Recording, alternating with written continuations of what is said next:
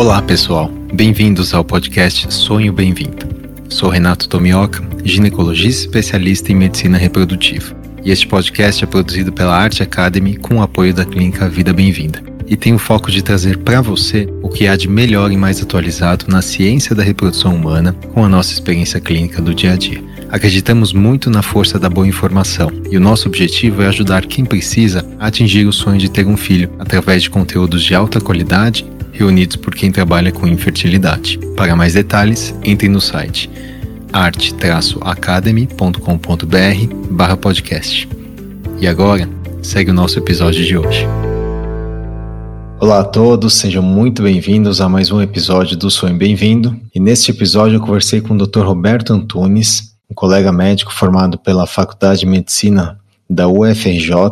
Ele trabalha no Rio de Janeiro e é diretor médico do Centro de Reprodução Humana Praxis, diretor também da Sociedade Brasileira de Reprodução Assistida e foi presidente do Congresso de Reprodução Humana da SBRA em 2020. Nesse episódio eu conversei com o Roberto sobre a ética médica na reprodução humana, especialmente nas mídias sociais. Hoje as mídias sociais têm certamente um impacto enorme, não só na nossa profissão, mas especialmente para os pacientes que lidam aí com a infertilidade, com os abortamentos, com as perdas, com os, as falhas de tratamentos e buscam profissionais clínicas muitas vezes pelas mídias sociais. Então, nós conversamos bastante sobre o impacto disso e algumas dicas de como procurar, como saber se o seu profissional ou quem você está buscando tem preza pela ética médica.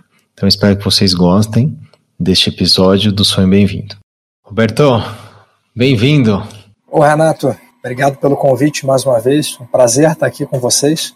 Agradeço. Vocês são um, grupo que eu gosto muito aí de São Paulo e é, acho que o tema super relevante e fico lisonjeado aqui para ser convidado para a gente falar um pouco de ética é, dentro da medicina reprodutiva e particularmente dentro da, da, dessa alta exposição que nós temos aqui de, de mídias sociais e com os médicos e com tudo. Né? É, e você sabe que assim, é, isso veio nascer um pouquinho, Alberto, de uma, uma história ali que a gente começou a, a circular, até viralizou uns vídeos, uns reels né, da, do Instagram, de uma médica que é, é cirurgiã e de uma forma extremamente apelativa, acredito que você tenha visto isso, né? Circulou muito no meio Infelizmente vi. E, e realmente é, é, chocante, assim, até para nós que, que trabalhamos né, com sangue, com cirurgia, com procedimentos, realmente é uma coisa que chama muita atenção para o negativo, extremamente apelativo e até de uma forma jocosa, né, uma forma meio pejorativa, a profissional ali se posicionava, vem, quase que vendendo alguns procedimentos, né, e banalizando realmente a medicina, que é uma, é uma ciência muito séria, né, a gente lida com vidas. E aquilo me fez fazer, lógico, o paralelo óbvio, né? Porque a gente vive na reprodução humana, que infelizmente também acontece, claro que em devida proporção, mas a gente vê sim é, casos, é, não só de, eu diria que mais de, de pessoas, né, de alguns profissionais que disseminam informações de formas talvez sensacionalistas e, e, e que vai um pouco contra o que as sociedades, os conselhos preconizam. E eu falei, poxa, eu preciso falar sobre isso, conversar sobre isso com alguém de fora aqui do nosso ambiente Vida Bem-vinda, que tem uma visão também séria, ética. É, e aí eu pensei, direto eu pensei no seu nome, acho que é pela até proximidade e respeito que a gente tem. Então, estamos aqui. Eu queria que você comentasse um pouquinho sobre talvez a importância mesmo das mídias sociais na reprodução humana e como que você vê hoje aí, 2021, as mídias sociais no Brasil? É, Renato, é, eu acho que isso a gente tem que ter muito cuidado mesmo com a forma como a gente faz a exposição de qualquer conteúdo médico, em, em vários aspectos. Esse aspecto que você citou inicialmente, é, da cirurgia plástica, é, é um vídeo pesado, né? Assim, é um vídeo que é, é, é, eu não sei o que passou na cabeça da, dela para achar que aquilo dali era um negócio é, bacana de, de, de, ser feito, né? Mas enfim. E como você muito bem frisou, atualmente na, na reprodução nós temos muitos profissionais, não só na reprodução, acho que a medicina como um todo, Renato. Há uma publicação recente da, da Fertility Sterility, que é um guideline da Sociedade Americana, sobre como se portar em redes sociais. E o interessante dele é que ele começa justamente falando que, atualmente, as mídias sociais, todas elas, eu acho que elas, elas são ótimas elas são fundamentais, elas são a parte, se bem utilizadas ou, ou quando produzidas da forma correta, elas agregam muito valor ao profissional, ou à clínica, uh, seja em, qualquer especialidade que for, e especificamente na parte da medicina reprodutiva, muito. Porque é uma especialidade que, que tem. A gente lida com sonho, né, Renato? E a gente lida com é, é uma especialidade que suscita muitas dúvidas, tem assuntos muito controversos, tem assuntos que são do interesse de todo mundo. Todo mundo quer saber como é que funciona uma fertilização in vitro, é verdade? Precisando dela ou não, né? Todo mundo se emociona com a história das pacientes que tem. Então, você tem que saber fazer isso de uma forma muito ética e com muito cuidado, né? Mas eu acho que especificamente sobre a importância das, das mídias sociais as mídias sociais são fazem parte atualmente de toda a divulgação da nossa imagem. Existe um profissional que não tenha uma mídia social, ele está fadado atualmente a cair no esquecimento. Ele vai ter que ser um cara com um nome muito forte para conseguir se manter sem estar exposto à, à, à, internet como um todo, né? E aí a gente entra, é, quando eu falo de mídia social, né, Renato, não é só o Instagram, né? Instagram é uma delas. Instagram, Facebook, sites bem feitos, os próprios podcasts, como esse que a gente está aqui fazendo hoje. Isso, quando feito de forma bem feita e, e cuidadosa, acrescenta muito, tanto para os profissionais quanto para os pacientes. E eu acho que esse é o grande, talvez o grande benefício, né, da gente saber utilizar a mídia social e nós como médicos, né, Roberto, a gente tem realmente uma, eu que uma grande responsabilidade, né, em primeiro informar da forma mais adequada. Claro que cada um tem os seus vieses, né? Eu tenho os meus Lógico, vieses, você claro. tem os seus, todo mundo tem.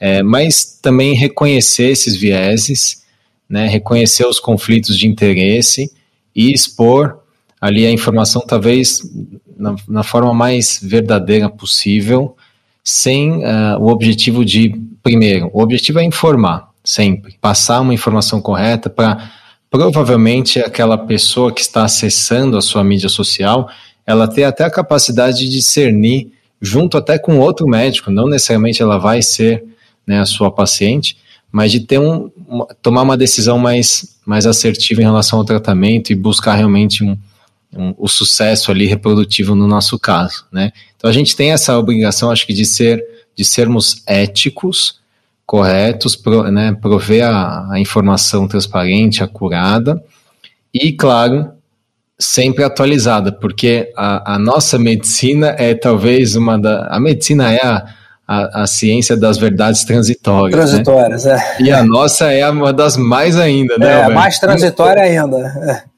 Como muda, né? Muda e a gente tem um, um ponto que eu acho que, que a gente tem que sempre ressaltar acho que você falou muito bem, a importância de você, na hora que você colocar uma informação, você tem que deixar claro, ainda que aquilo seja o que você acredite, se aquilo dali é uma informação que está sedimentada, ou se é algo que ainda gera controvérsia, ou se, ou se há um contraditório para aquela informação. Porque você sabe muito bem que a nossa especialidade, como você muito bem disse, vai do 8 ao 80 em às vezes em meses. O que você fazia aqui sai um outro trabalho aqui que mostra que não é, e daqui a pouco sai outro.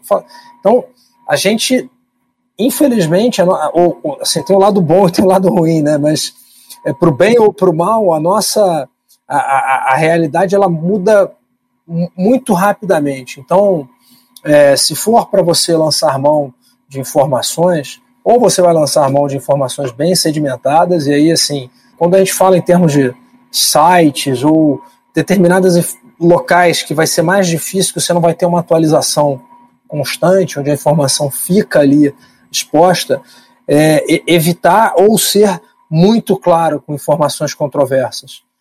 Muito é, categórico, e, né? Muito é, afirmativo, né? Definitivo, né? Só ser categórico e definitivo com coisas que estão realmente sedimentadas. Senão, é, você vai estar tá passando, você vai, você vai desatualizar ou você vai estar tá passando só um lado da moeda sem passar o outro, e isso vai gerar muita desinformação. Né? Esse acho que é um ponto fundamental.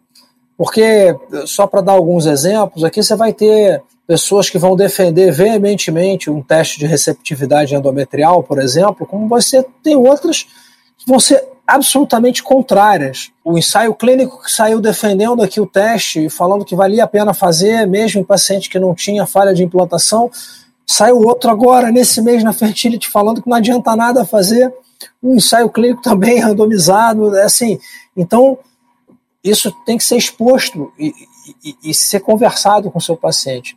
E eu tô, isso, esse teste, exemplo do, do teste de receptividade, só por exemplo, podia ser da análise genética pré-implantacional, que falavam que fazia mal para o embrião, aí agora saiu um outro trabalho dos Richard Scott falando que não, que é, é, referendando os dados, mostrando que não tem problema, mas isso tudo tem que ser passado, que, que são coisas controversas. E, e, acho que uma coisa que você falou, Renato, é, é, é muito, muito, muito importante. Você tem que tentar trazer essa informação de uma forma é, palatável para sua paciente. Você tem que tentar, não adianta, a não ser que você tenha um canal que você fale assim, não, meu canal ele é para médicos especialistas, porque assim, se não for especialista, ele já vai ter dificuldade de acompanhar. Da mesma forma, gente, que não é porque a minha especialidade é a mais difícil do mundo, mas da mesma forma que eu teria de acompanhar um, algo muito específico na cirurgia plástica, por exemplo, que a gente citou, ou na hematologia, ou na pediatria, ou seja lá onde for. Simplesmente que não faz parte da nossa área específica de formação. Né? Mas isso tem que ser colocado de uma forma muito clara para o paciente, porque senão gera mais desinformação ainda. Né? Acho que isso. Eu agora lembrei de um, de um caso do, da história do scratching, da injúria endometrial. É, né? essa aí foi que a outra, gente, né? Essa foi o clássico, que tinha até a revisão da Cochrane, que teoricamente é a melhor evidência científica é. que a gente tem, falando sim que teria um possível benefício, até que saiu um estudo randomizado controlado da, no New England de 2019, provando que a taxa de gravidez foi igual.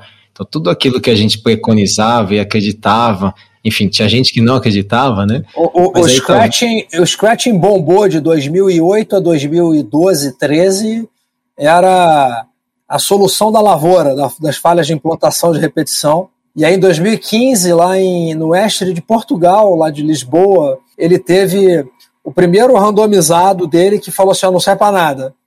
Aí depois, ainda acho que ainda saiu uma revisão quase que concomitante, que não incluía esse randomizado, falando que servia. E aí depois saiu uma em 2019, você vê, em, em 10 anos, vamos botar assim, saiu de ser a, a, o supra-sumo, assim, o, a, a panaceia, né, o remédio universal ali para falha de implantação, para não servir para nada, para, peraí, vamos individualizar, para depois falar assim, não, é, realmente não serve para nada. Mas é, é, muita, é muita mudança, né? É, e no meio disso tudo, né, fica a paciente, é, a, gente, a gente chama muito de tentante, né? Você imagina, é uma, muitas vezes, as, até as pacientes que são médicas entendem de ciência, entendem de estudo científico, claro que é uma, é uma área muito específica da medicina, e existe, claro, uma assimetria enorme de informação entre o médico e a paciente. E às vezes dá uma sensação rasa de que basta ler um post de Instagram ou seguir alguém que você está atualizado, que você está fazendo melhor, e, até inclusive para o seu fosse, tratamento como se essa pessoa Exato. fosse Deus, né? A, a, fosse a última for... palavra. Isso, como e... se fosse a última palavra e a referência no assunto, porque tem determinado número de seguidores, ou porque é famoso ou famosa, enfim, né? Então aí que eu acho que é a questão perigosa. Não, eu não estou dizendo que o fato de ter muito seguidor quer dizer que é ruim, não é isso. Mas o perigoso da história é acreditar que a informação da melhor qualidade está sendo disponível e da forma que é disponível hoje, infelizmente, né, em alguns locais, a gente vê até alguns exemplos aqui no Brasil. Então, exemplos, é... É, tem exemplo clássico, você falou dessa cirurgiã agora, que eu nem sei quantos seguidores ela tem, mas foi um negócio que viralizou. Mas a gente pode ir para uma tragédia, né? Que é o, lá o, aqui é do Rio, infelizmente aqui do Rio de Janeiro, que foi lá o, o aquele doutor Bumbum, que fazia a coisa de uma forma absolutamente escrachada, tinha um, um apelo midiático enorme, porque ele lidava com a coisa de uma forma muito jocosa e, e, e apelativa, como se o cara era tido como uma autoridade no assunto e você viu que acabou na tragédia que acabou. A técnica que era utilizada por ele era uma técnica super questionada, que já era defasada. É complicado, né, Renato? Assim, então, número de seguidor não, não, é, é, não é ruim, óbvio que não é ruim. Todo mundo que está aí na mídia social quer ter alguma ascensão nesse sentido, mas é, está longe de ser o que define o grau de expertise de uma determinada pessoa. E eu acho que essa é a principal mensagem aqui, já antecipando até né, o, o nosso, a nossa conclusão que vai, vai chegar, mas a mensagem é cuidado, porque é muito difícil pro. E eu, eu me vejo fazendo isso, às vezes, quando, por exemplo, eu vou buscar um serviço que não é a minha área, sei lá, um, um, um, arrumar o carro, vou dar um exemplo. Isso aconteceu muito comigo. Vou arrumar meu carro, quem que eu vou buscar? Às vezes você vai de indicação, às vezes você tem alguém ali, algum famoso tal, e você acaba indo confiando piamente, e muitas vezes você pode se dar mal por causa disso, né? E na, na reprodução humana, o se dar mal pode ser ter um investimento errado, gastar dinheiro nos, nos exames errados, fazer o tratamento inadequado, não ter um diagnóstico preciso, não engravidar, perder tempo, né, se frustrar. E claro que isso também pode acontecer com o médico bom, com o médico ético, correto, mas de uma forma transparente. Né, Renato, a, a transparência é fundamental. Transparência com o seu paciente, comunicação com ele o tempo inteiro é fundamental. Você tem que é, traçar a sua linha de posição e você tem que embasar ela. Seja na divulgação de mídias sociais, seja diretamente com o seu paciente. Então, é, mesmo para coisas controversas. Então, você vai ter situações que você pode, por exemplo, indicar um teste de receptividade e, e falar para o paciente: olha, é controverso, mas no seu caso eu faria por isso, por isso, por isso. O que não dá, é, e a gente sabe que isso acontece, são essas divulgações muito, essas ilações que, que aparecem o tempo inteiro nas mídias sociais da nossa área, onde você vê promessas de resultado, você vê tratamentos que não têm comprovação científica e, eventualmente, até tratamentos que são proibidos pelo Conselho, sendo é, veiculados ou ventilados como se fossem, usando a, a, a comparação grega mais uma vez, a, a panaceia para se ter o, o, filho, né? O remédio universal ali que você vai fazer e aquilo dali vai dar o um resultado. Eu acho que a gente tem um, um grande problema na nossa área que ele protege muito as pessoas tecnicamente ruins e as pessoas tecnicamente ou, ou, ou, as pessoas que se, se apegam a evidências não comprovadas. Que é o seguinte, Renato, a nossa área, ao contrário do que o grande público pensa, é uma área que não lida com. Ela lida com fracasso muito mais do que lida com o sucesso. Então, é só ver você... a taxa de gravidez na fertilização, né? É isso. Se, se que é o melhor tem... tratamento hoje. Exatamente. Você... Então vamos, vamos, vamos por aí.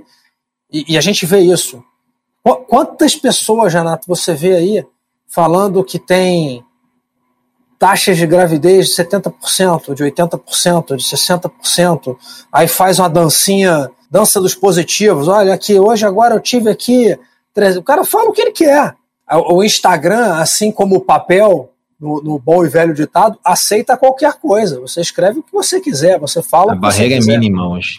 E, e, dependendo do número de seguidores que você tem, ou dependendo de, de como você se porte, Renato, é, você é tido como uma autoridade uma autoridade sem ter. É, é, e aí, quando você vai ver o, o que importa, foi o que você falou, né? Você vai lá no mecânico, você acaba escolhendo, às vezes, que o cara tem um site melhorzinho, uma coisa assim, E a gente muitas vezes não vê o, o mais importante, né, que são as credenciais reais. Número de seguidor não é credencial. O cara fazer uma palhaçada no Instagram ou, na, ou numa mídia social qualquer que seja, isso não é credencial. Você pode seguir e achar isso engraçado, gente, mas pelo amor de Deus, vocês precisam, a gente precisa ver é, currículo, ver o que que a seriedade do profissional, a formação. É, eu, eu, eu, eu tenho meu Instagram, é, a gente, você tem o seu também, Renato. A gente tem vários colegas que fazem isso de forma muito ética, muito correta. É, é, mas eu falo assim, gente, pelo amor de Deus, toda vez que eu recebo uma paciente que chega a mim pelo Instagram, eu falo assim, querida, pelo amor de Deus, você precisa, tá bom, está aqui, que bom, fico feliz que você está aqui, mas, por favor, dá uma olhada lá no meu currículo, Vai, ó, minha formação, eu sou formado pelo UFRJ, meu mestrado é pelo UFRJ, meu doutorado está sendo pelo UFRJ, eu sou formado, eh, as minhas credenciais em reprodução são essas, essas, essas, especialista da FEBRAG, especialista da, da, da Sociedade Brasileira, é, porque é, senão a gente fica perdido, né? Entre no site lá da SBRA, o site da SBRA tem a lista dos profissionais que são associados, são os profissionais especialistas, Verifiquem junto à Febrasgo e à Associação Médica Brasileira. Esses são pontos que são muito importantes. E, eu, e aqui acho que até o gancho em relação ao que você comentou, né? Hoje é muito, muito, muito frequente, com certeza você já recebeu isso, mensagens por essas plataformas, o Instagram talvez seja mais o que o pessoal mais usa, do tipo você receber uma mensagem direct, ou até num post, num comentário de post, perguntando sobre o caso dela, sua opinião, né, sobre o caso dela, tal. E eu queria aqui até ler o que a própria resolução, né, existe uma, uma, um conselho manual mesmo de publicidade médica, é uma resolução do Conselho Federal de Medicina de 2011, e que lá eles já falavam, né, assim, tem uma cláusula ali, é vedado ao médico na relação com a imprensa, na participação de eventos e uso das redes sociais, de consultar, diagnosticar ou prescrever por qualquer meio de comunicação de massa ou à distância. Ou seja, é proibido pelo CFM fazer isso, né?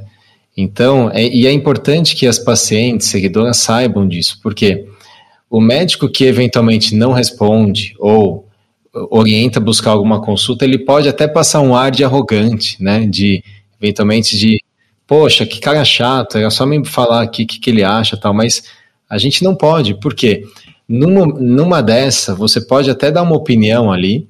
Que, que você vai sem saber o que está acontecendo exatamente. Exato, e pode e... ser muito precipitada, e às vezes aquilo fica martelando no casal, o casal leva aquilo para o médico, induz eventualmente até um erro de protocolo tal. Então a gente realmente tem uma responsabilidade enorme ao clicar o send ou apertar ali um botãozinho, sem, né? Sem dúvida, sociais. Renato. Acho que essa sua colocação ela é extremamente pertinente. É, assim vou... como as pacientes têm, né, também assim, quem as seguidoras também têm uma responsabilidade enorme de entender os limites, né, da plataforma. E claro, talvez seja até uma forma de filtrar quem é sério e quem não é, né? Porque quem usa isso contra a orientação até do CFM, talvez não seja uma pessoa que siga muito as regras, né? E aí, cuidado, acho que é um alerta, né? Renato, a gente lida com uma especialidade é, que ela é totalmente baseada em confiança. Mais do que qualquer outra. A plástica, se a paciente coloca uma prótese e o cara diz que colocou uma prótese, o resultado ele é visível. É, a gente lida uma especialidade que é totalmente impalpável. Então, você fala que a paciente teve tantos óvulos, que ela teve tantos embriões, que o sêmen estava com a qualidade tal. E então isso isso requer um nível de confiança enorme. Qualquer quebra de relação médico-paciente é melhor.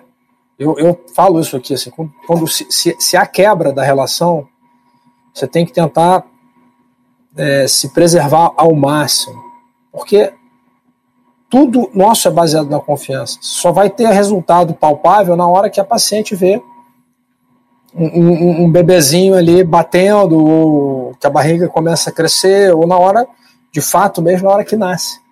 Né? Então, é, a, a, gente tem que seguir as regras. A verdade é essa. É, e, e você tem que tomar muito, muito cuidado com o que você responde para paciente. Você já tem que tomar, Renata, assim, a, a, pós-pandemia, o CFM até ele liberou a realização de consultas online, que eu acho que é um avanço. Eu acho que é um avanço. Completamente. A telemedicina, é, sabe que eu estou fazendo é, uma, uma disciplina de pós-graduação? Você está fazendo doutorado, né? Tô, você, você tô, tô. Eu estou fazendo também, e uma das, das disciplinas que eu estou adorando é de telemedicina, do pois professor é. Lá da USP. Isso. E realmente, assim, um avanço, desde que você saiba utilizar, como você comentou. Né? Você tem especialidades que você vai conseguir utilizar isso melhor, outras não vai dar. É, a nossa, particularmente, é uma especialidade que dá para a gente ter uma, uma boa noção, com uma, uma ótima, tendo uma boa anamnese, visualizando exames complementares, você já consegue ter uma boa ideia do caso. Não é que a gente não tem que examinar paciente, pelo amor de Deus, não estou falando isso, viu, gente? É, tem que. É, mas é, você consegue ter uma ideia inicial boa. Então, para uma consulta inicial, é sempre você consegue construir uma, uma boa ideia. Quando a gente faz, vai para as mídias sociais, principalmente, você não tem. É, eu falo assim: você tem que tomar cuidado para como você vai responder uma paciente sua, que você examinou, que você checou os exames, que você está acompanhando há um tempo, que você sabe a história dela, do marido, está acompanhando o tratamento, às vezes elas fazem uma pergunta em determinados horários no seu WhatsApp que você precisa tomar cuidado para responder, porque senão você passa uma ideia errada para essa paciente. Você pode. A gente lida com pacientes muito ansiosos. É, a ansiedade é uma característica, é um, é, um, é um, processo que, que, é muito ansiogênico. E as pacientes, às vezes, foi o que você falou, é, elas têm que entender o papel delas quando elas mandam essas mensagens, e a gente tem que entender também, tem coisas que não dá para responder a qualquer momento e a qualquer horário, por mais que você esteja com um celular na sua mão o tempo inteiro. Porque você precisa, às vezes, checar o prontuário, você quer ver alguma informação específica no laboratório para não falar uma besteira e observe, isso eu estou falando de uma paciente que, teoricamente, você está ali em cima. Você imagina no Instagram, você recebe quantos directs você não recebe? Pô, eu recebo. Você deve receber muito mais do que eu. De pacientes que falam assim: ah, doutor, olha, eu tive um embrião assim, assim, assado, e aí transferiu, e aí não engravidou. Ah, doutor, me dá sua opinião aqui, eu vou fazer minha transferência sei lá, na cidade XYZ, é, com o doutor XYZ, e eu não sei se eu boto um ou dois embriões. Olha a responsabilidade que você tem quando se você traça, se você dá uma resposta assertiva para uma paciente dessa. É muito complicado, é muito complicado. Eu, eu, acho que tem alguns problemas, né, desse tipo de consulta, eu, eu chamo de consulta por Instagram, né, ou consulta virtual. É, primeiro, gera uma sensação falsa e errada, né, incorreta, de que você realmente tem um dever de responder, porque não existe nenhuma relação médico-paciente estabelecida ali. E segundo, é, a paciente fica com uma expectativa de que você vai responder e você não responde, isso gera mais ansiedade nela. Então, olha, olha, o perigo, né? Porque é um, é um, dano até emocional, né? Não, você, você tem situações, Renato, desculpa só para te interromper, que, que às vezes a, as pacientes, nossas, ou, ou mesmo em mídias sociais, e, e, às vezes nossas, nossas, mas quando é mídia social, que assim, que você não responde, a paciente vai, ela te cobra, fala assim, pô, doutor, você não me responde, você não sei o quê, é, pô, você podia me falar. É, gente, não, não é má vontade, é, eu, eu, eu, procuro responder todas as pacientes que, que, me fazem alguma pergunta, mas não necessariamente vai ser a resposta que elas querem ouvir, porque eu não tenho como interferir numa conduta de uma paciente que eu não conheço. Então é difícil, é difícil isso, né? Eu, eu acho que tem, o terceiro ponto é assim, Roberto, pensando do ponto de vista profissional, né, até, é, veja, você manda um direct para o advogado para falar assim: olha, dá uma opinião nesse meu, Não, meu contrato imagina. aqui. Ah, manda aí uma opinião. Ou você manda uma foto do seu apartamento para uma arquiteta no Instagram e fala: olha, o que, que, você acha desse imóvel aqui? É. Então, é, a analogia é essa, pode parecer é meio. É, mas é absurdo, exatamente mas, isso. Mas é isso, né? Exatamente Pedir uma opinião de um caso, ou uma conduta, ou transferir um, dois ou três embriões, etc., não, não é uma resposta simples e, de novo, não, não é porque a gente é chato, né? É porque a gente realmente segue, e eu acho que banalizar a medicina dessa forma é um erro para todo mundo, vai ser ruim para todo mundo, sim, vai ser sim, ruim para os pacientes, sim, vai ser ruim para os médicos sérios, vai, e, e, vai criar uma, uma sensação, é, o mundo vai ficar cada vez mais ansioso, né? É a, é a tirania da urgência, tudo é urgente. Então você tem exatamente, lá um tratamento exatamente. que você está né, tá se planejando para engravidar, ter filho, e de repente você manda uma mensagem e é urgente a resposta, né? Por mais que não seja uma urgência médica, né? E aí entra a questão até do WhatsApp, isso a gente está discutindo muito até na, na própria disciplina. O WhatsApp é sim considerado uma rede social porque ela promove conexão, né, é relacionamento entre pessoas, mas é entre pessoas, né? Não é uma ferramenta segura do ponto de vista médico, técnico, para a gente compartilhar informações é, de uma forma sistemática. Então, é o que você falou, eventualmente você recebe, é uma forma muito prática, né, Albert? Você recebe sim, um sim, exame sim, e tal, mas muitas vezes fica uma informação perdida. E outra, isso pode vazar.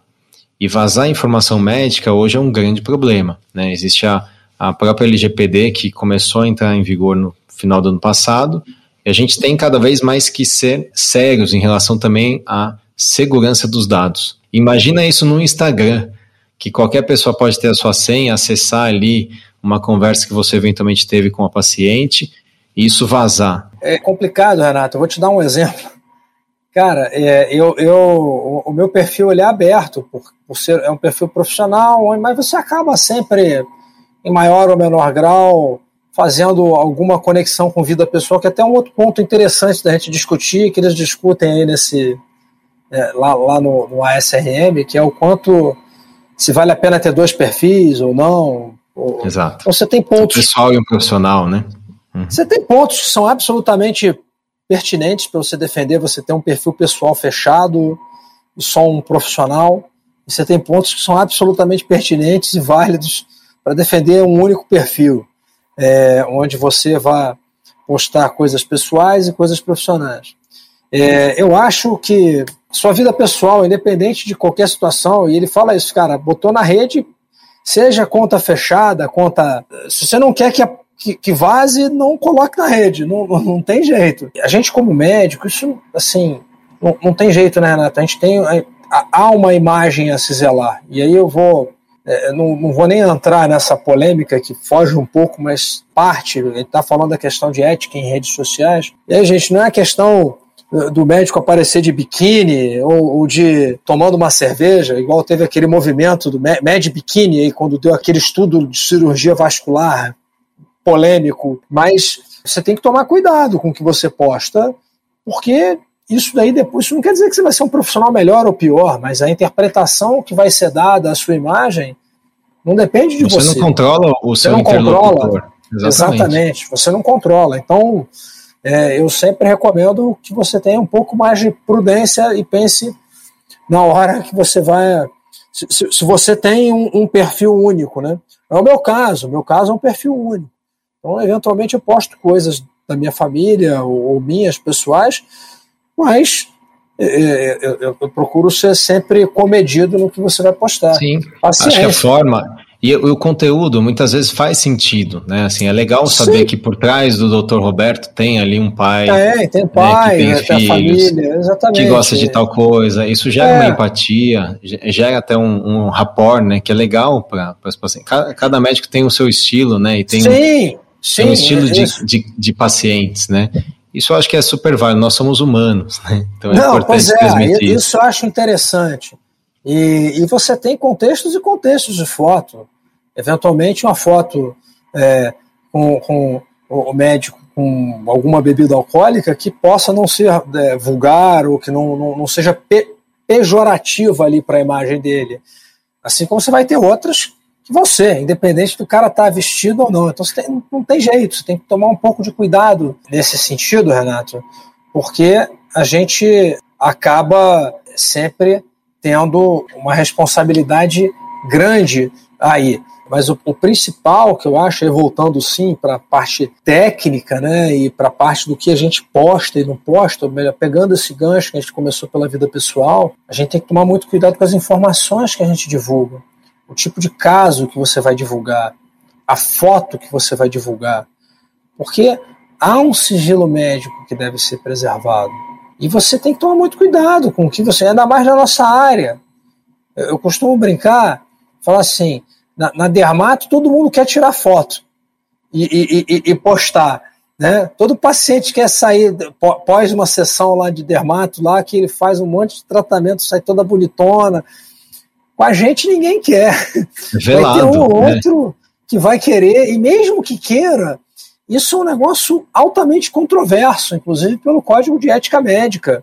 Né? É, as pessoas podem é, é, falar com relação a ser uh, uh, um código defasado ou não, mas é o que nós temos.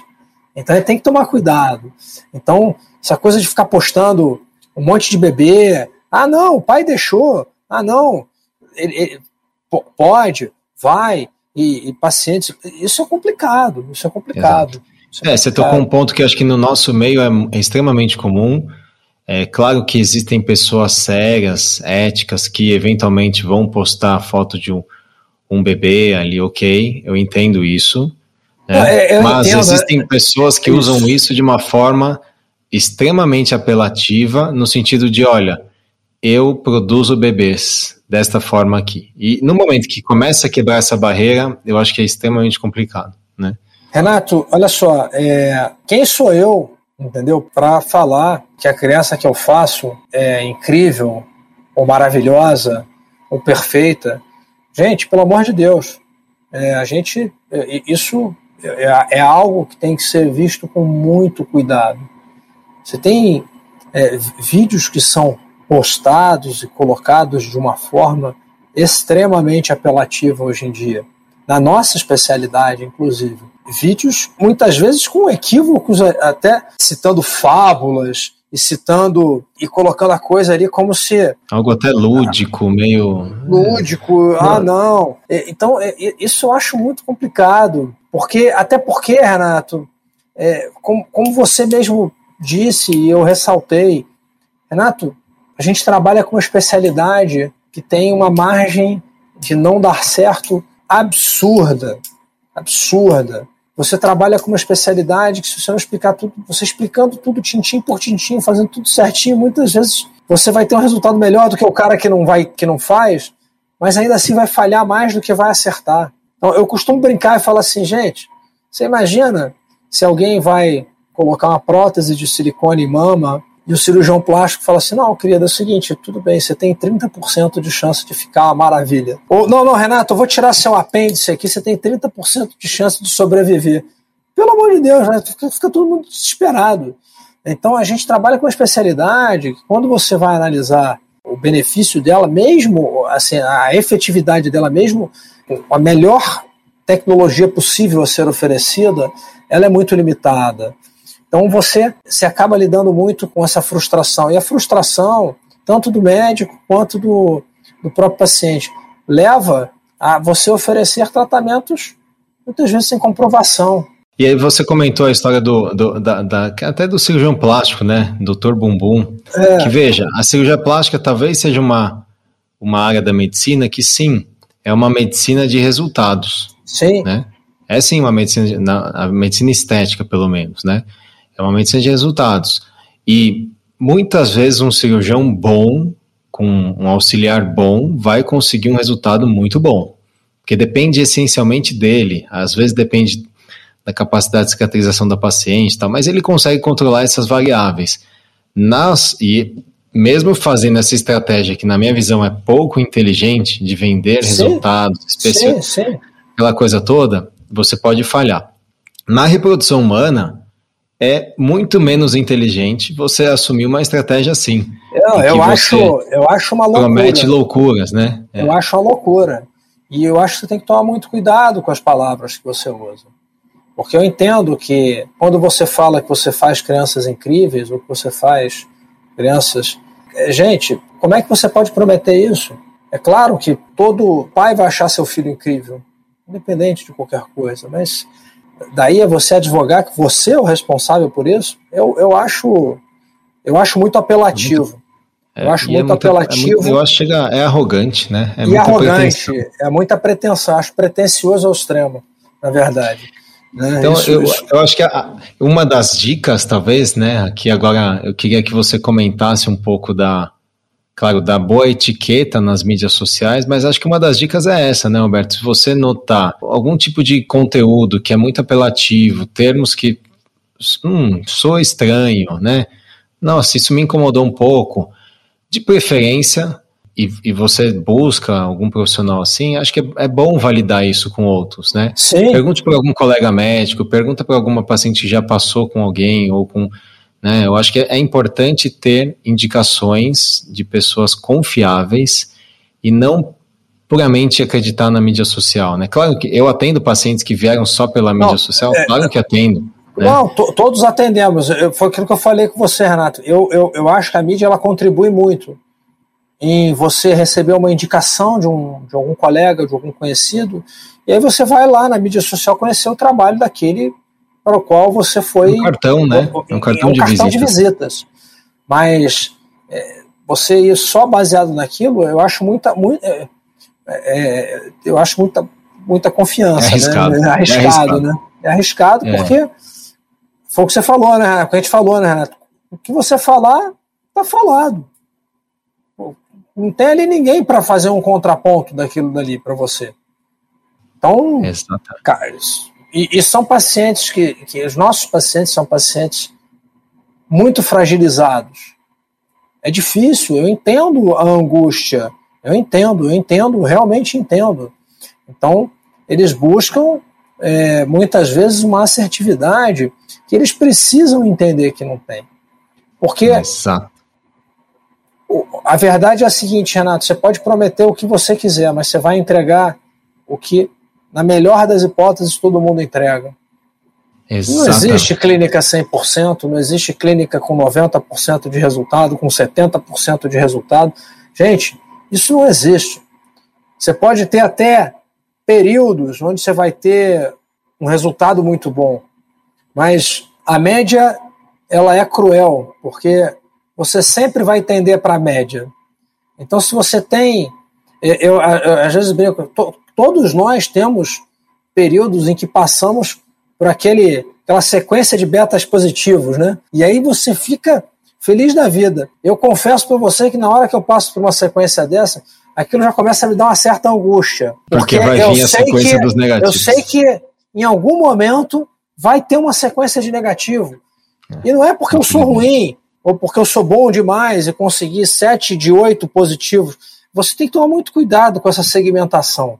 É, existe um, um, um, livro muito interessante, Renato. Não sei se você já leu. Eu, eu esqueci o nome do autor agora. O título do livro é o livro chama-se Factfulness, que é um livro que ele, ele, ele lida exatamente, o autor discorre exatamente sobre como você pegar informações verdadeiras e tirá-las de contexto para gerar, é, é, para gerar é, é, um marketing apelativo ou para você gerar uma desinformação. Então, na hora que você senta lá e faz lá um, um, um story falando que você é, é, fez aí a sua dancinha do positivo e você teve. você está você tá você ficou maluco aqui, tô maluco aqui porque eu, eu tive 10 positivos de 10, de 10 testes.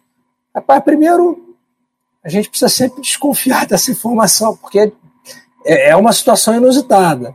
Mas, segundo, você está criando um factoide aí, porque você está dando a entender que a sua clínica é perfeita.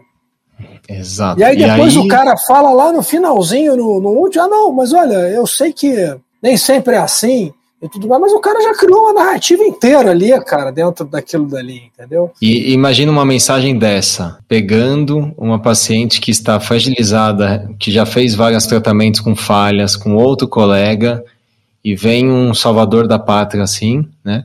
E claro que essa mensagem ela vai direto no Pega na muito alma, forte no coração. essa paciente. Pega forte, é claro forte. que dá para entender, né? Mas eu acho que a gente a gente trabalha com ciência. Ciência é é séria. Medicina é uma área séria, demanda profissionais sérios, éticos, corretos, que seguem sim regras, que, claro, não precisam ficar é, congelados, né? não pensar diferente, não quer dizer isso. Mas a gente tem uma, um norte, a gente tem essa, né, essa, essa direção que, que é fundamental. Isso é muito importante, Renato, porque senão a gente. A, a coisa desanda de uma forma. A coisa perde o sentido. Por mais que todos nós, pacientes e médicos, a medicina não deixa. É, é um business. É um business no sentido de que a gente ganha a nossa vida com isso. Não dá para você encarar isso da forma que você, como se você pudesse falar qualquer coisa ou fazer qualquer coisa para angariar um paciente.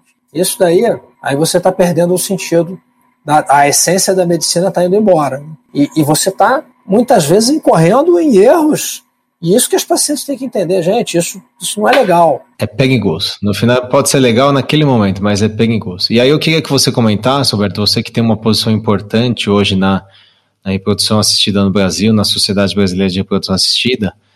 O que, que você hoje entende, assim, pode falar nas suas palavras mesmo, como uma boa etiqueta nas mídias sociais? O que, que você entende do, da própria resolução do CFM e você hoje em 2021 acha que é legal, hum, é, que, é, é bacana? Eu, eu assim? acho que acho que um ponto é, só antes, se você me permitir, Renato, que a gente está falando da resolução, a gente é gerido por uma resolução, um código de ética médica.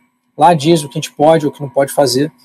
E em muitos aspectos, esse código ele, ele tem alguns pontos que são defasados, mas como qualquer código, se for pegar o Código Civil brasileiro, de direito civil, ele foi escrito, sei lá, mil, 1970, uma coisa assim. E, e até hoje eles não conseguiram renovar ali aquilo dali. Então, é, isso a gente sabe que as leis e as normas, isso tem um, um, um, caminho, vai evoluindo de uma forma um pouco mais lenta, às vezes, do que a, do que o, o, a forma como uh, os profissionais e o dia a dia e as demandas da sociedade elas chegam muito antes do que ela, elas são colocadas no papel.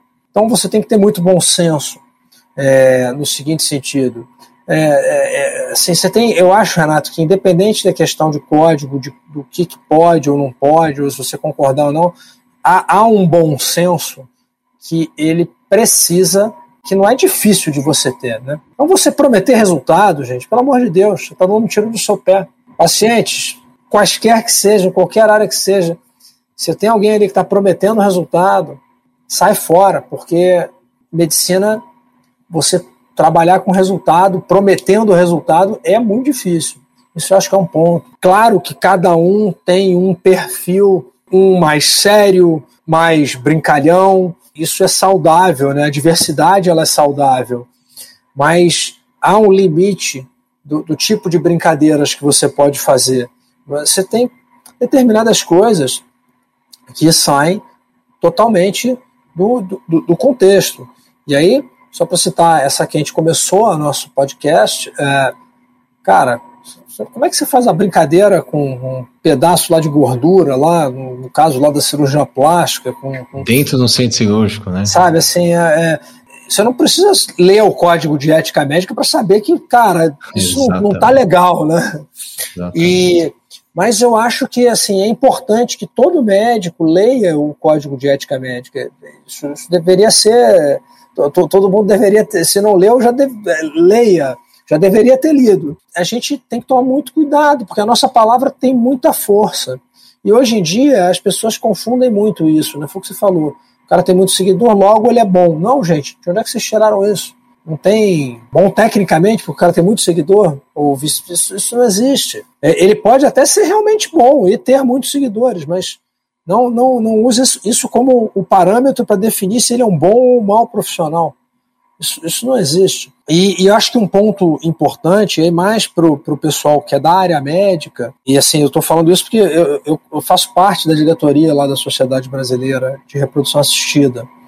E, obviamente, a gente recebe uma série de demandas de vários colegas falando que fulano fez A, ciclano fez B, o outro fez um negócio, e às vezes são coisas realmente, assim, de, de na minha opinião, de péssimo gosto. Mas a, a, sociedade brasileira de reprodução assistida, ela não tem um poder punitivo. Isso é muito importante entender, gente. A, a sociedade ela não tem um poder regulatório. Eu não posso chegar para A, B ou C e falar assim, meu filho, você não pode postar isso. Eu posso até falar isso. O cara vai rir da minha cara e vai falar assim: beleza, tá bom, eu faço o que eu quiser. Você... E, e realmente não tem. A sociedade é muito importante. Você consegue traçar guidelines, guidelines de normas, sugestões, mas ela não tem um poder regulatório. Quem pode e deve regular, e para quem devem ser denunciados esses perfis com, com essas barbaridades ou com essas coisas pouco profissionais ou pouco éticas ou coisas que chamem a atenção, isso tem que ser denunciado ao Conselho Regional de onde se encontra é, aquele colega e cabe ao Conselho, mediante uma denúncia, é, regulamentar, ou, ou, ou, melhor, regulamentar não, é avaliar o mérito daquela denúncia, para ver se cabe ou se não cabe, né? E aí ele sim é o órgão que vai ser punitivo, digamos assim, e dentro das atribuições que competem lá, se vai ser uma a repreensão oral, se vai ser por escrito, suspensão e assim por diante. Você tem várias, né? Agora, no fundo, o que a gente vê, Roberto, é que poucos são punidos, né? Sim. A, a gente vê os extremos, né? Os casos que realmente Não, chamam muito casos atenção. Que chamam de... muito atenção. Né? E, e, claro, esses vão ser punidos, assim como essa que a gente comentou. Mas por isso que eu acho que a, a, o objetivo né, principal é a gente realmente divulgar da nossa forma, com que a gente consegue né? Porque realmente são muitas denúncias, são muitos casos, é, o, o, sistema tem um limite, e eu acho que a gente conscientizando colegas médicos e conscientizando principalmente as pacientes Isso. que vão passar com colegas médicos é a forma talvez mais orgânica e a forma que eu acho que é mais sustentável, né? Porque é, nada é... melhor do que empoderar a paciente de que essas coisas são perigosas. E elas sim tomarem as decisões que acharem sim, mais pertinentes. Assim, né? Gente, é, é, é assim, se, se, se, pode ficar assim, infelizmente, e eu posso falar na minha área com bastante propriedade, no sentido de ser uma área que eu, que eu trabalho, que eu conheço, mas isso serve muito para quase todos. Não, não existem curas milagrosas. Na nossa área, não, não existe taxas de sucesso absurdas. Isso, isso não existe. Não existe. Simplesmente não existe. Não existe uma fórmula mágica de cultivo embrionário. Não existe uma fórmula mágica para fazer um embrião implantar. É, não há um tratamento. Os tratamentos eles têm que ser muito bem avaliados. Você tem que ter muita confiança no seu médico para você poder ver o que, que vale, o que, que não vale a pena fazer. Então, assim, desconfiem sempre de profissionais ou de postagens ou de conteúdos que prometem mundos e fundos, ou que prometem ou que, ou, ou que afirmam ter resultados muito melhores do que todos os outros, porque eu acho assim, eu acho que o Brasil, do ponto de vista da medicina reprodutiva, não deve nada a nenhum lugar do mundo. As nossas taxas de sucesso são tão boas quanto as que você vai ter nos Estados Unidos, na Europa, no Japão, na Austrália, na China, seja onde for, que você julgue que seja um país de ponta. Você tem muita informação disponível, entra no site da sociedade, você tem o, o, os dados médios de taxas de sucesso no registro da rede latino-americana. O registro da rede latino-americana está disponível em livre acesso para quem quiser é uma informação um pouco mais técnica, mas mesmo como leigo, você consegue olhar ali e ver a média de taxas de resultados. Lá nos Estados Unidos, por exemplo, isso é um negócio interessante. Os dados eles são todos publicados publicamente, é, são todos publicados no, em, em, em, no SART. No SART. Senão você não pode. E um outro ponto interessante, isso sim seria algo a se pensar você tem muitos profissionais lá nos Estados Unidos para você fazer parte do SART. O profissional ele não consegue trabalhar se ele não é parte do SART e ele é obrigado a assinar um termo de concordância com compliance de marketing médico do SART. Na hora que você começa a fechar mais isso, começa a ficar mais difícil. Você começa a tentar, você diminui a chance de você ter esses extremos, essas exceções e essas publicações muito midiáticas ou muito que, que prometem resultados absurdos. É, eu acho até, Renato, honestamente, que a coisa deu até uma boa melhorada. Já, há, há, um tempinho atrás, já, já, o nível de postagens ele estava complicado, mas ainda assim a gente tem um longo caminho para percorrer nesse sentido, né? Isso é o que eu acho, né? Mas enfim, eu sou só mais um aqui, cara, que me junto a você aí nessa busca por um pouco mais de, de transparência e ética aí na, na, na parte de marketing médio. Tem que ser feito, é ótimo, é maravilhoso, mas a gente tem que fazer isso com, com seriedade. Um cuidado, com seriedade. Roberto, eu acho que você já finalizou bem eu, com essas dicas, eu acho que realmente são dicas importantes, valiosas, é, para as pacientes saberem, sim, discernir, filtrar e acessar profissionais sérios, bons, corretos, éticos, né, na essência mesmo da palavra, para caminhar, porque os tratamentos de reprodução humana são longas caminhadas muitas vezes, e é bom, sim, ter uma pessoa ética ao seu lado, um profissional ético. Então, ag agradeço muito aqui a sua, a, o seu tempo, né? Que eu sei que é um, talvez uma das coisas mais preciosas que a gente tem. agradeço muito o seu tempo e as suas palavras aqui, Roberto. Não, imagina, Renato. Foi um prazer estar aqui com você. Mais uma vez, eu me sinto honrado por ser lembrado como um profissional para falar de ética dentro da medicina reprodutiva. Acho super bacana. E eu sei que o trabalho de vocês lá no Vida é um trabalho super sério. Vocês são são um grupo que eu gosto muito, um grupo que, que trabalha sem estardalhaço, sem necessidade toda de aparecer, e vocês vão lá no ritmo de vocês e estão cada vez maiores e, e conquistando o espaço de vocês. Vocês são a prova de que é possível você crescer e, e, se estabelecer dentro da medicina reprodutiva de uma forma ética, transparente, serena, sem precisar ficar atacando o colega sem precisar ficar fazendo promessas vazias e sem precisar ficar tomando ou fazendo uma, uma essa briga aí transformar a medicina só num business. Na hora que a medicina se transforma só num business, a gente é, você está no lugar errado. Muda de profissão, vai fazer outra coisa, porque mais hora menos hora você vai ter um problema. E eu não estou falando que a gente não tenha que se preocupar com, enfim, com, com, com os nossos honorários ou coisas nesse sentido, mas vai além disso. Quando vai só, é, quando a questão é só dinheiro ou só ter o maior número possível de pacientes a qualquer custo, vai dar problema. Algum, vai dar problema alguma hora, não tenha dúvida. Enfim, Renato, agradeço muitíssimo o convite, tá, cara? Obrigado, meu amigo. Um abraço. Valeu. Um abraço. Tchau, tchau. Obrigado por estar conosco nesse episódio do Sonho Bem-vindo. Se você estiver interessado em saber mais sobre o que conversamos nesse episódio, entre no site arte-academy.com.br podcast. Você pode nos encontrar no Instagram, arte.academy e arroba Vida Bem-vinda.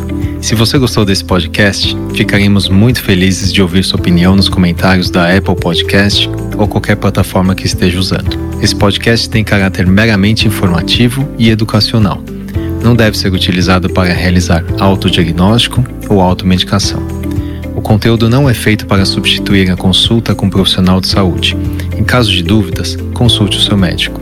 Somente ele está habilitado a praticar o ato médico, conforme recomendação do Conselho Federal de Medicina. Nenhuma relação médico-paciente é estabelecida aqui nesse canal e somos muito transparentes em relação aos conflitos de interesse e levamos isso a sério. Para saber mais, entre no site arte-academy.com.br barra sobre